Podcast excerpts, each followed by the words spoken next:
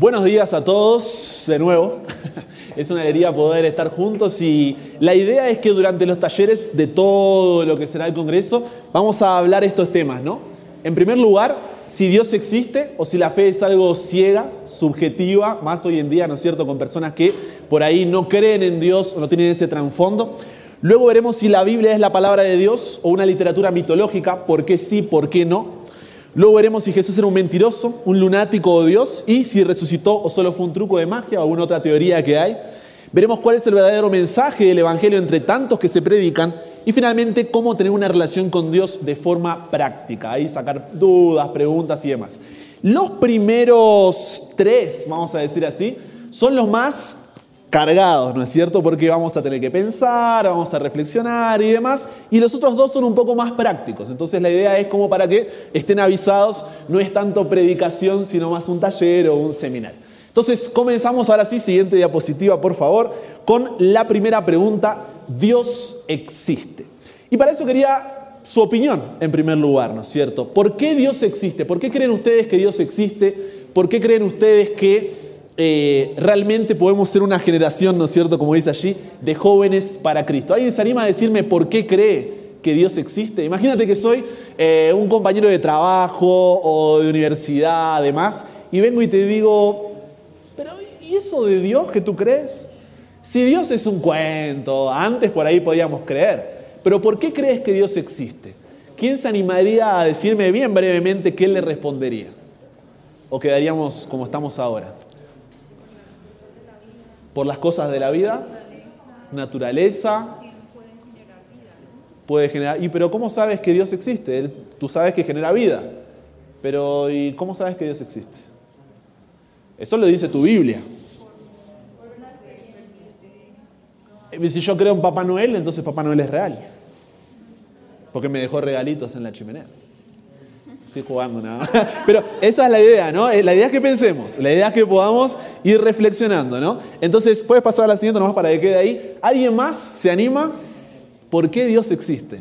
Porque por ahí estamos acostumbrados, ¿no? A estar en un contexto más cristiano, más adventista y demás. Y estas preguntas no las hacemos muy seguidas. Es más, cuando estudiamos el curso bíblico para poder comprender, para poder eh, hacer las lecciones, nadie se cuestiona la existencia de Dios. Lo damos por sentado. Ahora, en un mundo diferente, ¿alguien más? ¿Quién se atreve a decirme por qué Dios existe? ¿Alguno más? Porque es lógico, me gusta cómo va por ahí, vamos a ir desarrollando eso. ¿Qué más? ¿Sí? Y pero si yo me voy al pasado, también había un montón de pueblos que creían en sus dioses y eran reales para ellos. Zeus, Odín, Thor. Ellos tenían experiencias personales. Tenían profetas, videntes, todo. Ellos estaban totalmente seguros de una experiencia con Odín. Sí. Opa, nos vamos poniendo profundos. Hay una evidencia que exige un veredicto. Bien, ¿alguien más? Bien, entonces vamos a empezar a... Uy, se me fue el... Vamos a empezar un poco, me voy a quedar con esta aquí entonces para que no tape. Ahí está. Vamos a empezar un poco con eh, lo primero. ¿Por qué? Hoy en día se cree que mientras más avanza todo lo que es la ciencia, lo que es eh, la historia, lo que es el pensamiento lógico que mencionaban allí y demás, ¿cuál era la creencia? Poco a poco la religión iría desapareciendo. ¿Por qué? Porque éramos seres humanos no tan desarrollados, no tan evolucionados, y eso nos llevaría a creencias espirituales para poder tapar cosas que hasta ese momento no conocíamos. Entonces, si vamos al pasado, por ejemplo, muchos pueblos veían a la lluvia como que al dios de la lluvia mandaba la lluvia. Había la diosa de la fertilidad. Estaba el dios. Y para todo había un dios. ¿Por qué? Porque ellos creían en eso. Ahora, ¿cuál era el pensamiento evolucionista? Que mientras más avancemos en el tiempo, menos vamos a necesitar de la religión. ¿Por qué? Porque vamos a despertar. Entonces, hasta el siglo XVIII, XIX, la gran mayoría era un cristiano tradicional. Tenía esa cosmovisión de Dios, de dioses, por así decirlo, ¿no es cierto? Ahora, cuando llega a una etapa conocida como el famoso iluminismo, ¿por qué se llama iluminismo? No? Porque, ah, el ser humano ahora está iluminado y ya no cree en todas esas cosas que eran cuentos de hadas, que eran cosas para cuando no sabíamos explicar algo y demás. Ya no necesitamos eso. Entonces se creó con el correr del tiempo lo que se llama el famoso, el famoso conflicto, ¿no es cierto?, entre la ciencia y la fe. ¿Qué es lo que dice? O tú estás en el equipo de la ciencia o tú estás en el equipo de la fe. Y por ende, eso a su vez, ¿qué significa? Que la ciencia no puede llevar fe y la fe no puede llevar ciencia.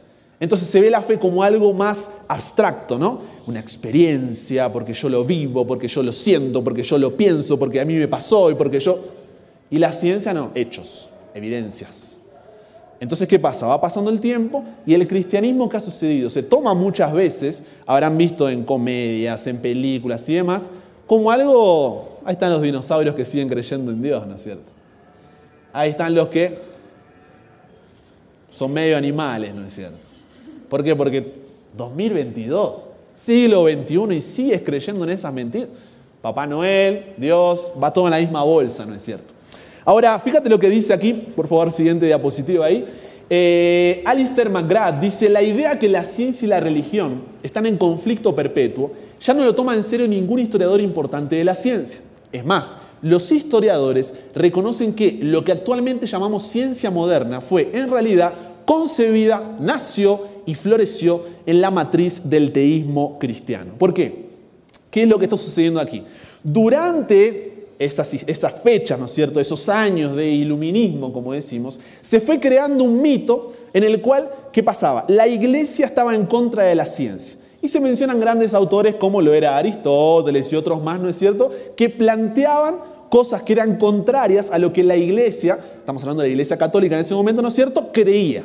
Ahora, ¿qué es lo que sucede? Cuando uno ve la historia, el problema de la iglesia con esos científicos de aquel momento no era un problema específicamente, ¿no es cierto?, por lo que ellos mencionaban sobre la ciencia, sino por las herejías que esto traía o por las herejías que estos mismos científicos tenían como parte de la iglesia. Porque como dice allí, ¿no es cierto? Siempre la ciencia al comienzo surgió de dónde? De cristianos que a través del estudio de la ciencia, la ciencia no, el estudio de la naturaleza, el estudio de todo lo que está afuera, ¿qué es lo que buscaban? Explicar a Dios. Ahora, ¿qué es lo que pasa?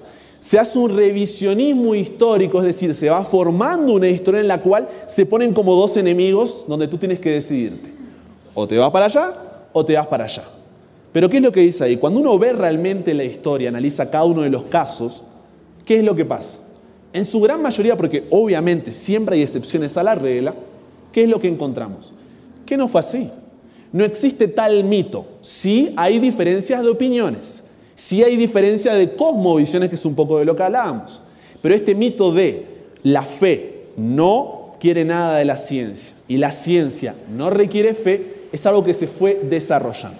Ahora, ¿por qué se fue desarrollando? En la siguiente diapositiva vemos los máximos influyentes de esto que te estoy diciendo. Por un lado, tenemos a Richard Dawkins, tenemos al difunto Christopher Hitchens y tenemos a Sam Harris, ¿no es cierto? Ellos son como los autores principales de hoy en día que defienden este, este mito, esta pelea entre lo que es la ciencia y lo que es la fe.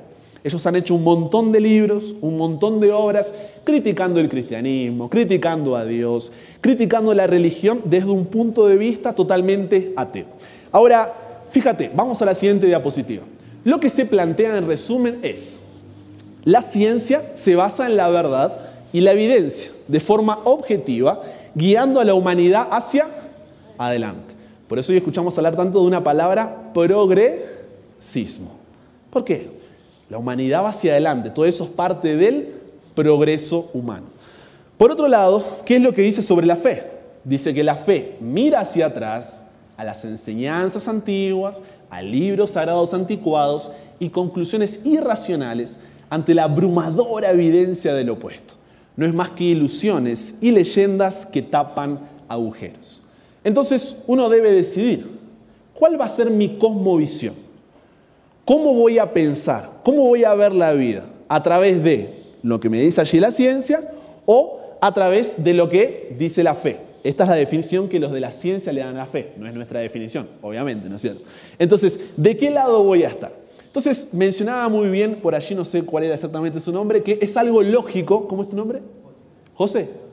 José decía, ¿no es cierto?, que es algo lógico creer en Dios. Y vamos a ir por ese lado, ¿no? Porque si bien hay muchas formas en las cuales uno puede decir, no, yo creo en Dios y demás, la lógica, la coherencia es la más simple de ellas. Y para eso vamos a evaluar lo que es una cosmovisión. ¿Qué dije que era cosmovisión? Era la forma en la cual vemos el mundo que nos rodea e interpretamos la realidad. Ahora, una cosmovisión tiene tres patas. Vamos a a la siguiente diapositiva. Eh, la siguiente, ya, ya vimos ese ahí. La primera pata es la metafísica. La segunda pata es la epistemología. Y la tercera pata es la ética. ¿Por qué le digo pata? Como una mesa, una silla, ¿no es cierto? Entonces, ¿qué dice la metafísica? La metafísica lo que hace es estudiar todo lo que está fuera de nuestra mente. Entonces, la metafísica estudia todo lo que es la naturaleza, todo lo que es el universo, es el conocimiento sobre lo que está fuera de mí. ¿Ok? Ahora, la epistemología es todo lo que está dentro mío. Mis pensamientos, mis emociones, cómo veo las cosas, mis nociones, mis conceptos, mis imágenes. O sea, es la forma en la cual yo evalúo cómo pienso. Y finalmente tengo la ética, que es cómo me siento al respecto. ¿Por qué? Si yo ya analicé cómo están las cosas fuera de mí y analizo cómo están las cosas dentro de mí, la ética que me dice, ¿qué voy a hacer al respecto? O sea, a partir de ese conocimiento, ¿cómo voy a actuar? La ética por ahí hoy nos suena a lo que es bueno, que es malo, ¿no es cierto? Porque es eso, ¿qué voy a hacer? A partir de lo que yo veo afuera y lo que veo adentro, ¿qué es bueno y qué es malo? Ya se va a ir entendiendo, al principio es complejo, pero vamos allá. Entonces lo que vamos a hacer es, vamos a abrir cada uno de estos círculos, los vamos a analizar y luego vamos a cerrar y van a ver cómo todo va a tomar sentido, ¿ok? Entonces vamos con la siguiente diapositiva, la metafísica. La metafísica hoy en día tenemos bastantes posturas, podemos resumirlas en tres. La primera de ellas es el sobrenaturalismo personal. La segunda es el sobrenaturalismo impersonal. Y la tercera es la que vemos allí, el naturalismo. ¿Qué significa esto? Yo voy a intentar hacer lo más simple posible. El sobrenaturalismo personal significa que fuera, recuerda, estamos en metafísica, que es lo que está fuera de nosotros. Entonces, el sobrenaturalismo impersonal, perdón, lo que dice es qué cosa? Fuera de nosotros existe un ser que es personal y que es mayor que nosotros. ¿Ok? Fuera del ser humano hay alguien que es mayor y el cual está fuera de lo que es nuestras limitaciones, vamos a llamarlo así. Ahora, el sobrenaturalismo impersonal, ¿qué es lo que dice? Hay alguien fuera pero Él no interactúa con nosotros. Esos son los famosos, ¿no es cierto?, eh, deístas. ¿Qué es lo que dicen? Sí, hay un ser, pero no le importamos. Nos creó y nos dejó allí tirados. Simplemente no se reveló, no le importa, no murió por nosotros, etcétera, etcétera, etcétera. Y finalmente tenemos el naturalismo. ¿Qué es lo que dice el naturalismo? No existe nada fuera de nosotros. Entonces, voy de nuevo. Sobrenaturalismo personal hay un ser fuera de nosotros que es personal, se relaciona con nosotros. Sobrenaturalismo impersonal, hay un ser fuera, pero no se relaciona con nosotros. Y naturalismo, no hay nada fuera de nosotros. ¿Ok? Entonces, vamos a agrupar el sobrenaturalismo impersonal con el naturalismo, porque al final, si hay un ser, pero no, no interactúa con nosotros, no nos importa. O sea, es como que no existiera prácticamente no nos marca la diferencia. Entonces tenemos el naturalismo y el sobrenaturalismo personal. Para que vayamos adelantando, el sobrenaturalismo personal somos nosotros, los cristianos. Creemos que hay algo fuera de nosotros y que se reveló, que interactúa con nosotros. Entonces, vamos a analizar la incoherencia de no creer en Dios. Y a partir de allí llegamos a por qué creemos en Dios. Naturalismo, vamos a la siguiente allí diapositiva. ¿Qué dice la metafísica naturalista? El universo es un sistema cerrado y autónomo cuyo origen y función se explican por causas naturales o físicas. No necesita nada fuera de sí misma para explicarse. Eso es lo que dice el naturalismo. Entonces, uno puede preguntarse, ¿y será que esto es coherente? ¿Será que esto es lógico? ¿Será que realmente es así, que somos nosotros y no hay nada fuera de nosotros? ¿O en caso de que haya, tampoco le importamos? Pero cuando nos ponemos a ver el naturalismo, el propio naturalismo se termina contradiciendo. Y vamos a ver por qué. En primer lugar, la siguiente diapositiva, por favor. Las leyes de la naturaleza nos dicen que todo efecto debe tener una causa. el universo no pudo haber comenzado a existir de la nada. Porque los propios científicos, ¿qué es lo que dicen? El universo tiene un comienzo. Ahora, tiene un comienzo, está bien. Pero si tiene un comienzo, debe tener una causa. Entonces, ¿cómo puedes decir que el universo vino de la nada si tus propias leyes naturales y físicas, que son lo que supuestamente solamente aceptas, dicen que necesita una causa? No es lógico, no es coherente. ¿Cómo algo va a surgir de la nada? ¿La nada puede crear el algo? No. Y la propia ciencia reconoce esto. Dice, siempre son las famosas leyes de Newton. ¿Qué dice? A todo efecto, una causa. Entonces, en primer lugar, ya se empieza contradiciendo desde allí. Pero hay más. Vamos a la siguiente diapositiva, por favor. Dice, el universo no es autosostenible. Y si hay un final definitivo para el proceso, entonces no podría tener un comienzo eterno. Los propios científicos, la ciencia, ¿qué es lo que afirma? Que el universo está cada vez destruyéndose. Y va a llegar un punto donde explota todo y no queda nada. Eso lo dice la ciencia. Lo dicen los científicos. Ahora, si hay un final, ¿qué significa? Que no puede ser eterno. Algo que tiene un final no es eterno. Piensa en la batería de tu celular. ¿Qué es lo que pasa? Llega un punto en el que descarga. ¿Por qué? Porque no es autoexistente. Necesita de un cargador. Entonces, tomando el ejemplo del celular, el naturalismo lo que dice es, somos un celular que no necesita cargador. Sí, lo más simple posible. ¿Es esto posible? No, ¿por qué? Todo celular necesita qué cosa? Una cosa externa a sí misma de donde tenga qué cosa? Energía. De esa forma se carga y puede existir. Lo mismo con nosotros. Nosotros no somos un sistema cerrado que puede autoexistir. Necesitamos de algo externo que nos dé energía.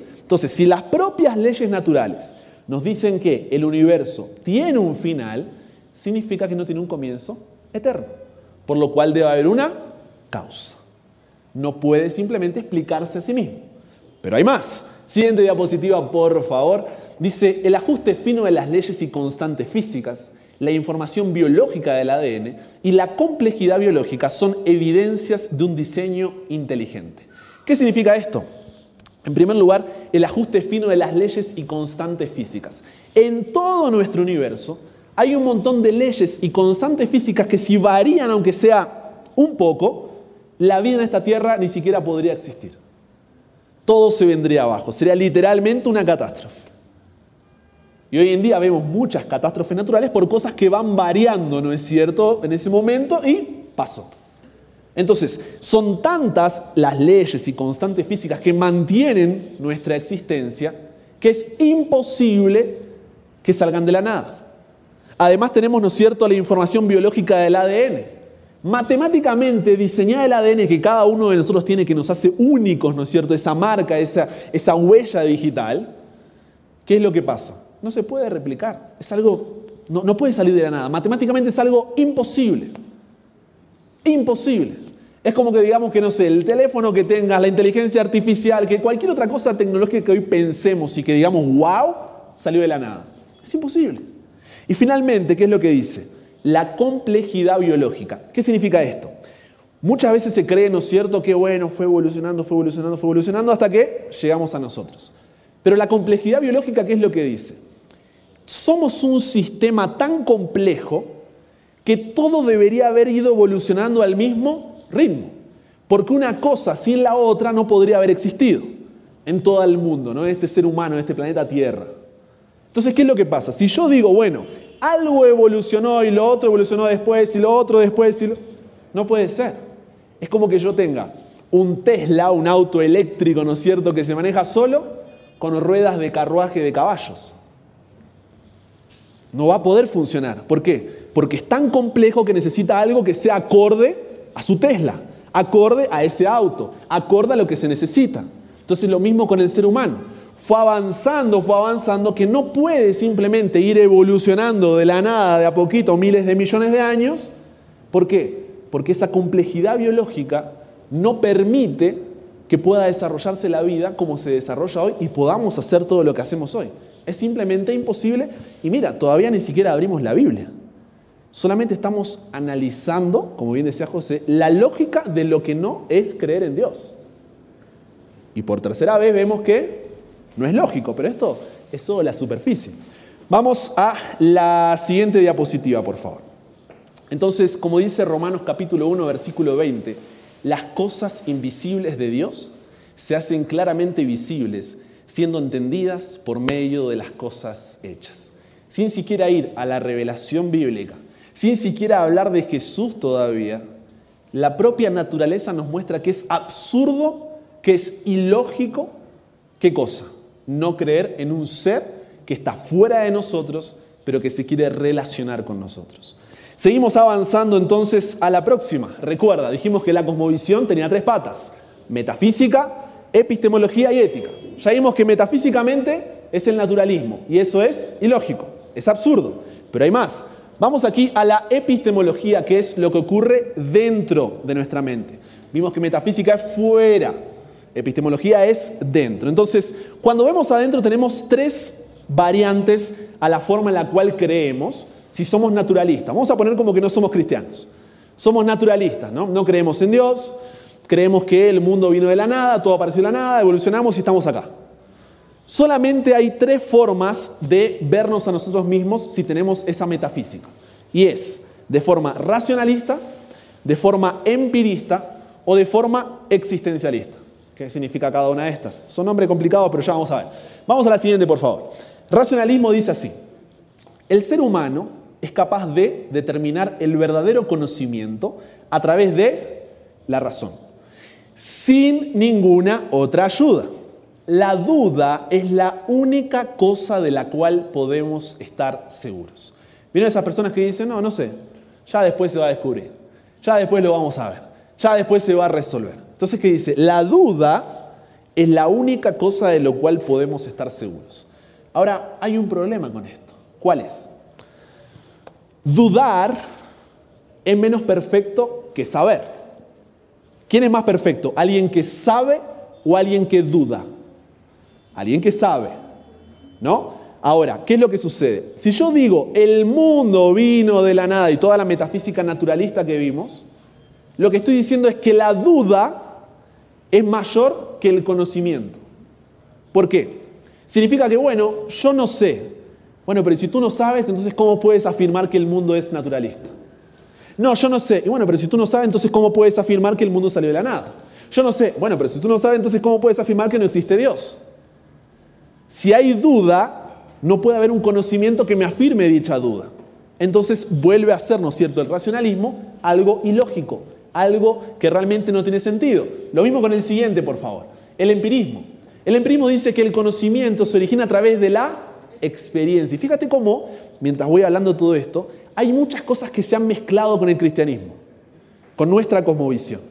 ¿Qué es lo que dice? El conocimiento se origina a través de la experiencia y la experiencia a través de los sentidos físicos únicamente. Y ayer cuando preguntaba, ¿no es cierto?, el doctor acerca de por qué creemos en la Biblia, por qué creemos en Dios, ¿qué dijeron muchos? Porque lo siento, porque lo vivo, porque lo... Eso es un empirismo disfrazado.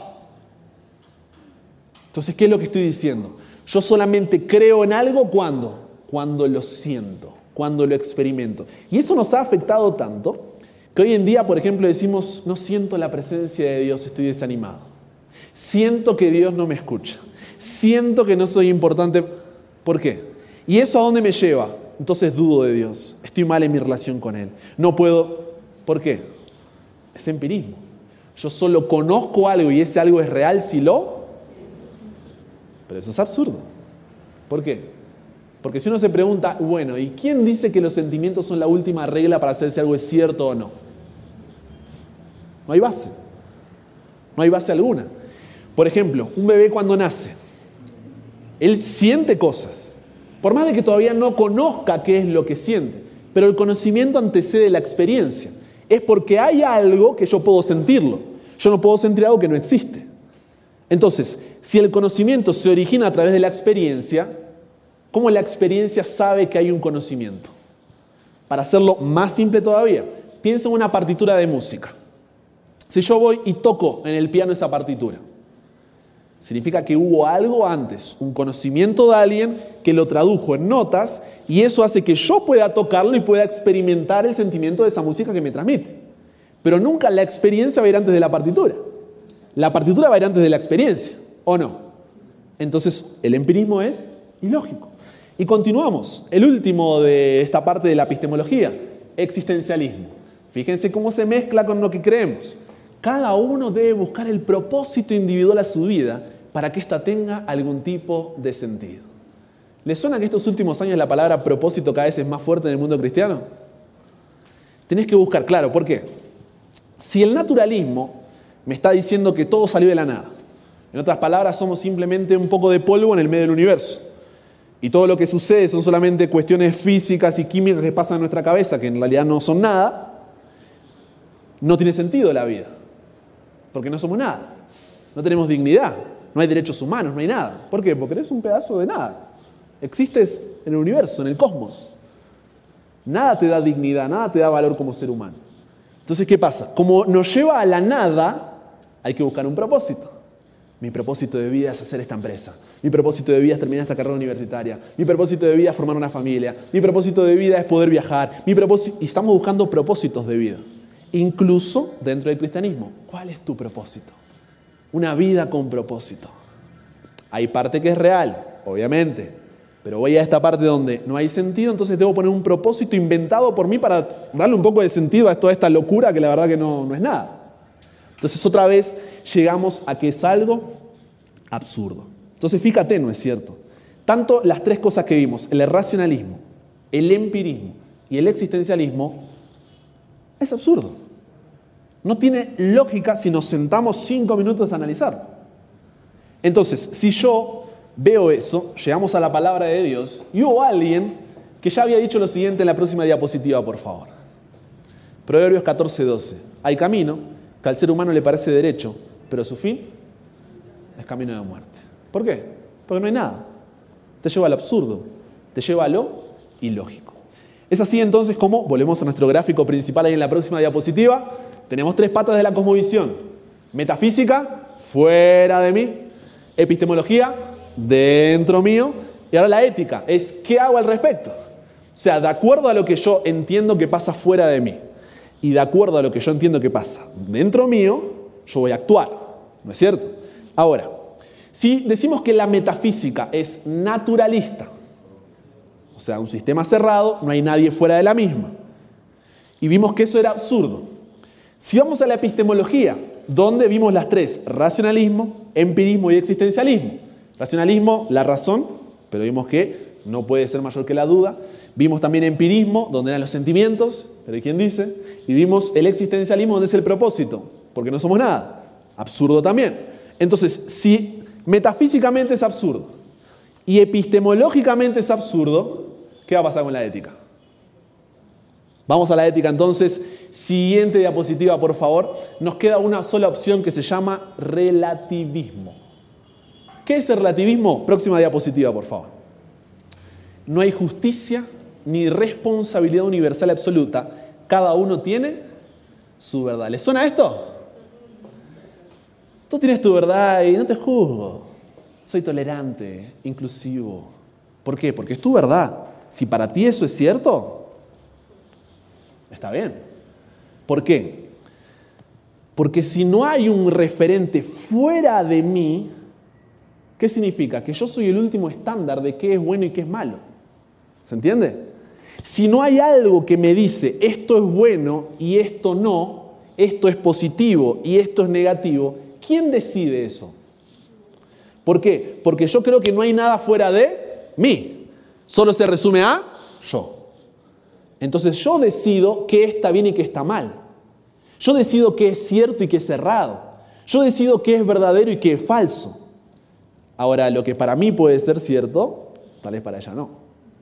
Tal vez para ti no. Tal vez para él no. Porque todos somos seres diferentes. Entonces fíjate a dónde lleva el relativismo. Siguiente diapositiva, por favor. Hay tres alternativas que plantea el relativismo. En primer lugar, ética evolutiva. En segundo lugar, pragmatismo. Y en tercer lugar, utilitarismo. ¿Qué significa cada una de estas para que sea bien simple? Primero, ética evolutiva. Dice, las acciones de las personas son resultado únicamente de causas físicas. ¿Qué significa? ¿Por qué creemos que algo es correcto y algo es incorrecto? Porque fue evolucionando, ¿no es cierto?, el ser humano y se dio cuenta que vivir es mejor que matar al otro. Entonces, vivir es bueno, matar es malo. Fue evolucionando el ser humano y vieron que cuando le sacaban comida al otro, uno se quedaba sin comida. Entonces, robar es malo y quedarte con lo tuyo es bueno. Fue evolucionando el ser humano y cuando vieron que tomaban la mujer de otra persona, había pelea. Entonces, no, adulterar es malo. ¿Va entendiendo lo que quiero decir? Va pasando el tiempo y de acuerdo a lo que pasa, si vemos que es más positivo o más negativo, decimos si es bueno o si es malo. ¿Va bien? Ahora, segunda opción, pragmatismo. Es una cuestión de conveniencia y utilidad práctica, perdón, la famosa ética situacional. ¿Qué es lo que pasa aquí? ¿Esto es bueno o malo? Depende. Eso es ética situacional. ¿Esto es bueno o es malo? Depende. ¿Depende de qué? Uf, de un montón de cosas. De si yo quiero, de si no quiero, del momento, de quién es, de si no es. Ayer el ejemplo que da el doctor, ¿qué pasaba? Él decía, si viene alguien con el maletín y te da el maletín. Al principio, ¿qué dijimos? No lo tomo, no quiero saber nada. Pero cuando era la madre, ¿se entiende? ¿Por qué? depende, depende de quién tiene el maletín. Entonces, ¿qué es lo que pasa? Finalmente llegamos a otra alternativa, que es el utilitarismo. ¿Qué dice esto? Las acciones son correctas en la medida en que tienden a promover la felicidad y evitar el dolor. ¿Qué determina que algo bueno o malo? ¿Me hace feliz? Bueno. ¿Me trae dolor? Malo.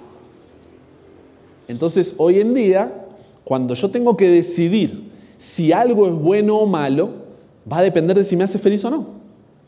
Y si me causa dolor, es malo. Entonces fíjate a dónde nos puede llevar todo esto. ¿Por qué? Vamos a hablar con palabras serias. Si yo quiero hacer algo y ese algo a mí me hace feliz, por más de que sea incorrecto para lo que acostumbramos decir que era correcto, está bien. Y la sociedad debe aceptarlo. Entonces, piensa hoy en día en todas esas ideologías, en todas esas creencias, en todas esas prácticas, ¿no es cierto?, que hoy en día se van tomando como correctas. ¿Por qué se da esto? Porque ¿quién eres tú para evitar que yo sea feliz? Si yo soy feliz así, ¿por qué me vas a juzgar? Si yo soy feliz así, ¿por qué no me vas a permitir ser o percibirme o verme o hacer o pensar como yo lo hago? ¿De dónde viene todo este pensamiento? De todo lo que estuvimos viendo hace una hora. Como tengo una metafísica naturalista, o una epistemología existencialista, empirista o racionalista, llevo una ética en la cual, si me hace feliz, está todo bien. Entonces, si tú señalas hoy a alguien como diciendo eso es malo o eso no es bueno, tú eres el problema. Porque ¿quién eres tú para impedir la, la felicidad del otro? Y al contrario, cuando tú promueves algo que causa dolor, no, hay que rechazarlo, hay que negarlo. Entonces, en la predicación, en el devocional, cuando hacía el ejemplo, ¿no es cierto?, del viajero en el tiempo y todo, fíjate que ellos dolían por Jesús, morían por Jesús, sufrían por Jesús. Y ellos era una honra hacer eso para ellos. Ahora para nosotros no, porque me causa dolor. Entonces, como me causa dolor, o me hace mal, o, o no me gusta cómo me hace sentir, no lo hago no comparto a Jesús, no leo mi Biblia, no voy a la iglesia. No, ¿Por qué? Porque me causa dolor. Entonces prefiero hacer qué cosa? Algo que me haga feliz. Y me quedo con el celular, salgo con amigos, me veo una película. ¿Por qué? Porque eso me hace feliz, comillas. Entonces fíjate cómo se va mezclando todo con el cristianismo. La ética evolutiva. ¿Qué pasa con la ética evolutiva? Dice, recuerdo a las causas físicas. Hoy en día, ¿qué es lo que pasa? No, pero él no puede, o sea, es un sentimiento que no puede resistir. Entonces no puede evitarlo, no puede juzgarlo, porque él no puede resistirlo. Entonces, como no puede resistirlo, él debe expresar ese sentimiento, debe expresar eso que siente que es, o que hace, o que piensa. Y luego el pragmatismo, ¿no es cierto? La ética situacional. Hoy en día mucho se ha cuestionado partes de la palabra de Dios porque se cree que está fuera de moda, o porque era para antes, o porque está descontextualizado. Entonces, ¿quién pasa a ser el que define qué cosa es Biblia y debo seguir y qué cosa no?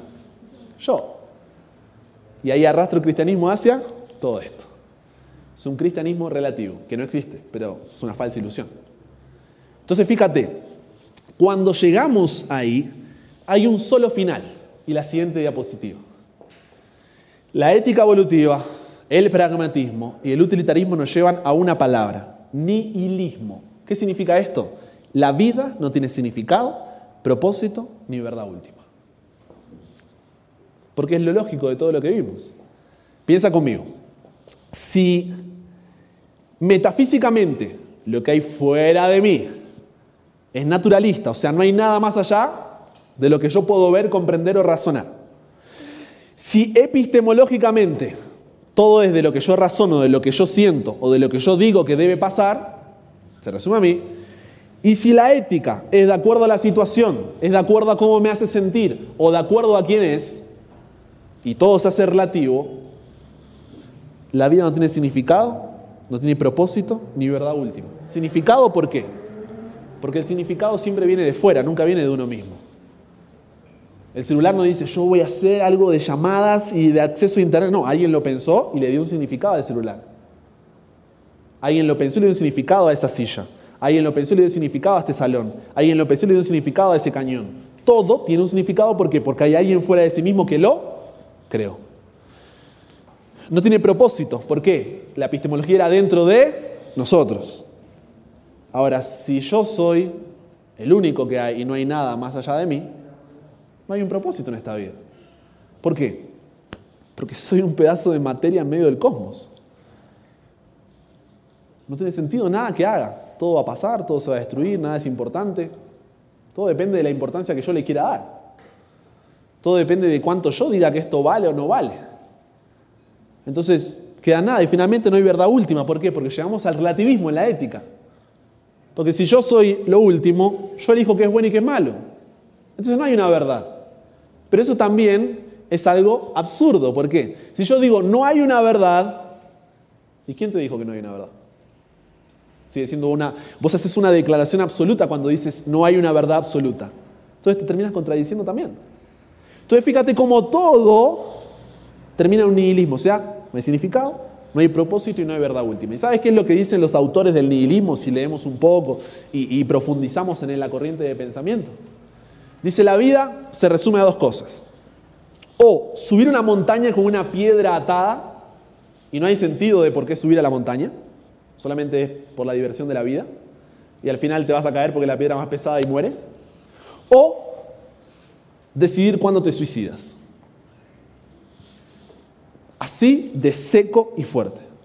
La vida se torna en dos decisiones. ¿Hasta cuándo resistes en subir esa piedra sin sentido en la montaña? ¿O cuándo te quitas la vida porque ya no lo resistes más? Porque es demasiado para llevarlo. Porque el peso es mucho.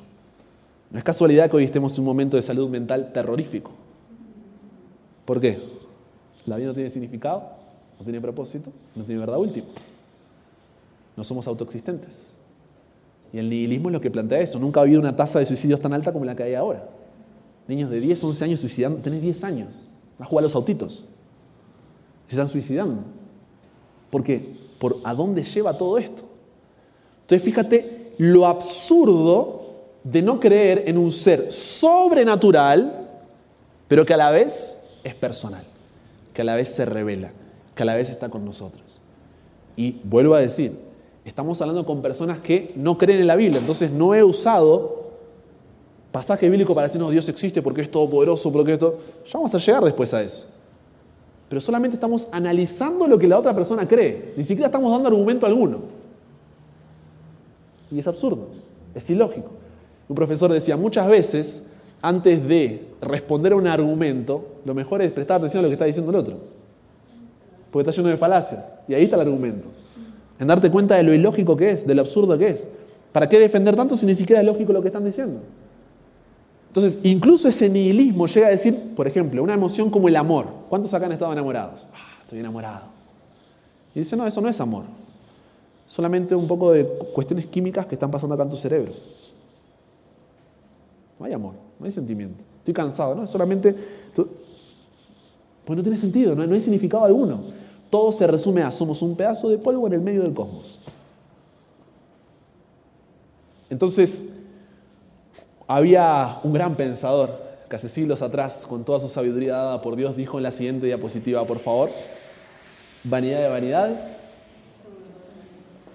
Eclesiastés, si luego lo lees en tu rato libre, es Salomón haciendo esto mismo que vimos nosotros, con palabras un poco más poéticas.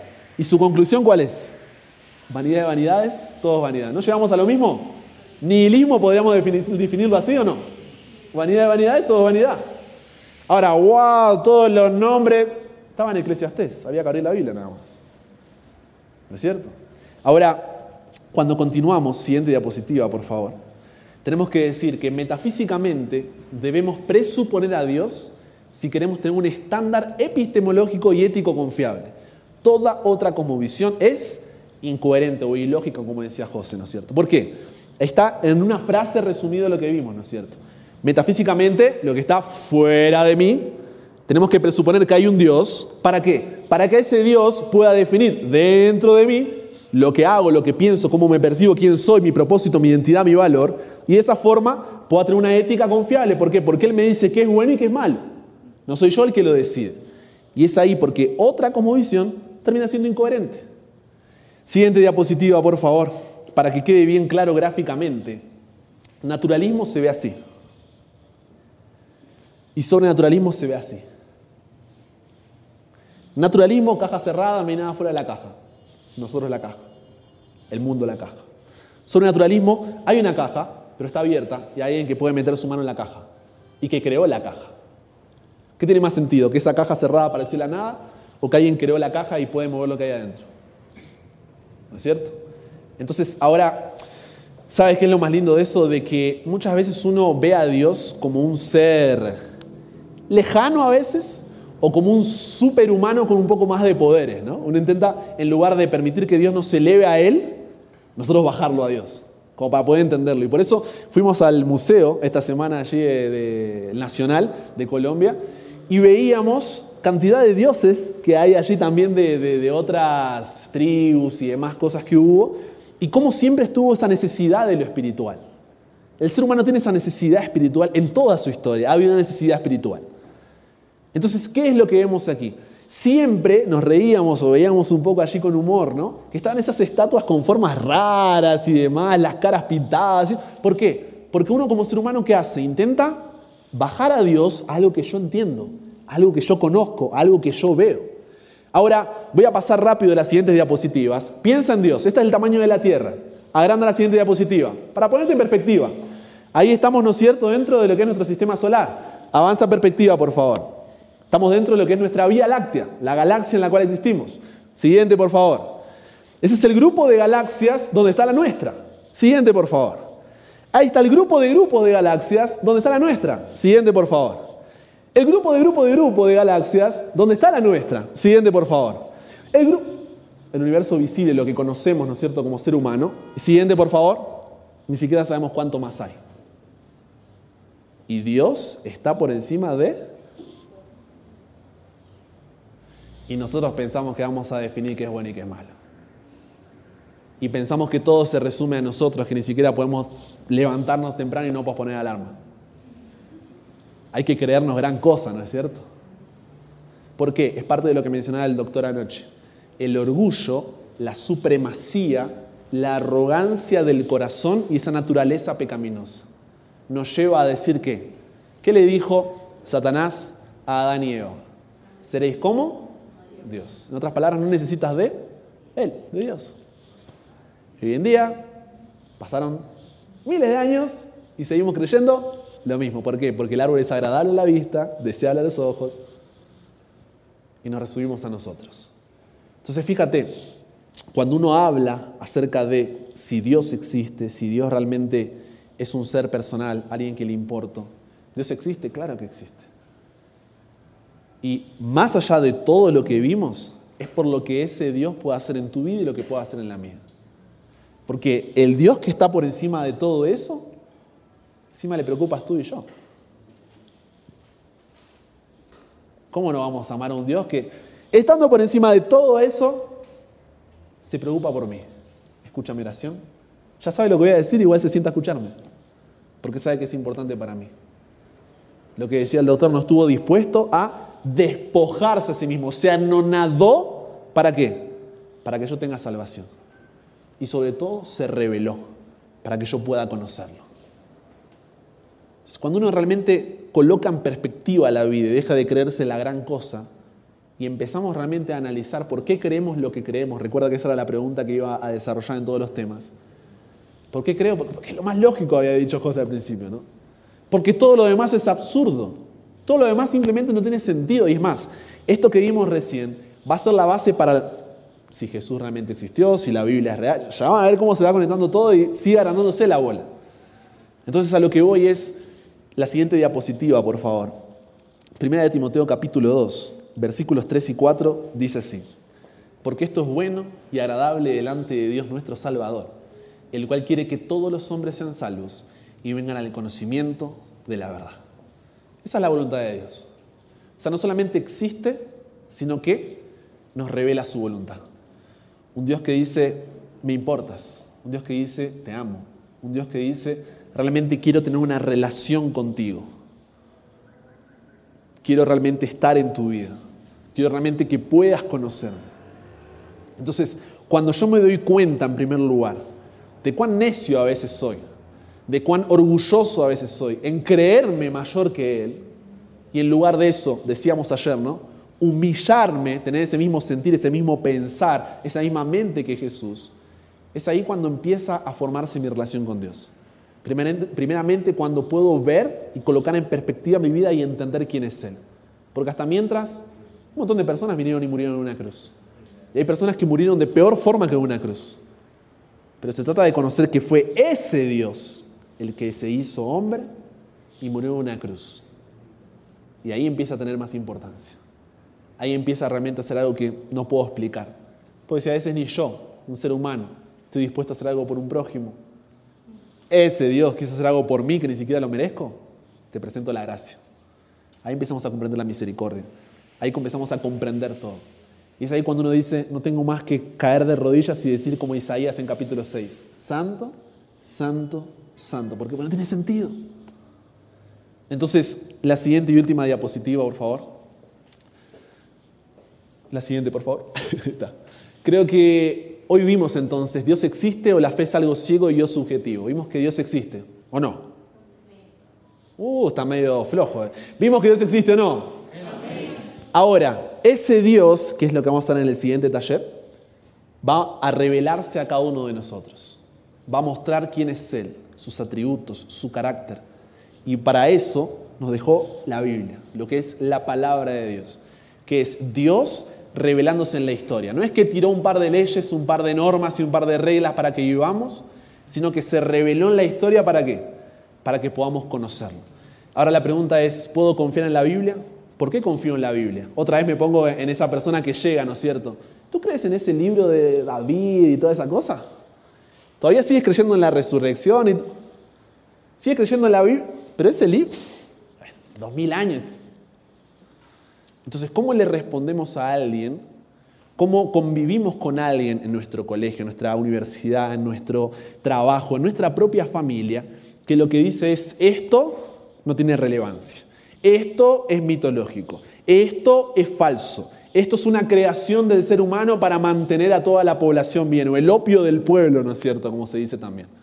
Y de esa forma poder ver por qué creemos en la palabra de Dios. Pero siempre recuerde, más allá de toda evidencia, porque decía muy bien allí, ¿no es cierto? No me acuerdo su nombre, decía que hay que pesar las evidencias, estuvimos pesando hoy las evidencias. La evidencia final que vimos ayer en la predicación y que vimos ahora es lo que ese Dios puede hacer en nuestras vidas. Porque nada de esto me sirve saber y conocerlo si no permito que ese Dios realmente pueda transformarme, que ese Espíritu Santo pueda vivificarme. Entonces, ya comprendí que Dios existe. Ahora Dios se quiere revelar. La pregunta es, ¿voy a querer conocerlo? ¿Voy a querer saber qué quiere Él, cómo es Él y cómo relacionarme con Él? Bueno, entonces me gustaría cerrar con una oración. Creo que estoy bien de tiempo, ¿no? Eh, con una oración para que en esos momentos difíciles que se nos presentan hoy en día en una cultura tan contracultural, donde hay que ir un paso más atrás, no dar por sentado tantas cosas, podamos realmente como cristianos estar seguros de que lo que creemos no es a base solamente de una experiencia, de un yo siento, de mi familia siempre lo creyó, sino de que yo sé que creo en Dios, porque es lo que tiene más sentido. En primer lugar, y luego por lo que Él puede hacer en mi vida y también en la tuya. Oramos por esto, ¿les parece? Querido Dios, te doy las gracias porque pudimos tener este momento de seminario para poder conversar un poco acerca de tu existencia. Padre, cuán orgullosos, cuán arrogantes que muchas veces somos de creer que no hay nada más fuera de nosotros. Necesitamos más humildad, necesitamos realmente poder humillarnos delante de ti y poder reconocerte como el Rey de Reyes y Señor de Señores. No es fácil, Señor, el orgullo está siempre ahí peleando. Pero como vivimos hoy, cuando te quitamos de la ecuación, vanidad de vanidades, todo es vanidad. Te pedimos, Señor, que nos ayudes a lo largo de este congreso a seguir conociéndote más. En este caso, en el próximo taller, al abrir tu palabra, al saber por qué creemos en la palabra de Dios como palabra de Dios y como base de todo lo que hacemos, pensamos y sentimos. Y si van a estar en otro taller, que tú también puedas dirigirlos, Padre, para que puedan seguir conociéndote más y más, independientemente de su decisión. Que realmente podamos cada día poner en perspectiva nuestra vida y de esa forma entregarnos por completo a ti. Tú conoces cada uno de nuestros corazones, todas esas dudas, todas esas preguntas que han quedado, que hayan sido respondidas hoy por ti, Señor, y si ha quedado alguna, que estamos aquí a disposición para poder responder, para poder conversar, pero sobre todo para ir procesando esto, porque puede ser mucho, así que te agradezco también por la paciencia de cada uno, que fuimos desarrollando este tema, pero la verdad que nos permitiste ver lo absurdo de no poder estar en este momento hablando contigo. Nos entregamos hoy a ti, Dios, en el nombre de Jesús oramos. Amén. Esta presentación fue brindada por Audioverse, una página web dedicada a esparcir la palabra de Dios a través de sermones gratuitos y mucho más. Si quisiera saber más de Audioverse o si le gustaría escuchar más sermones, por favor visite www.audioverse.org.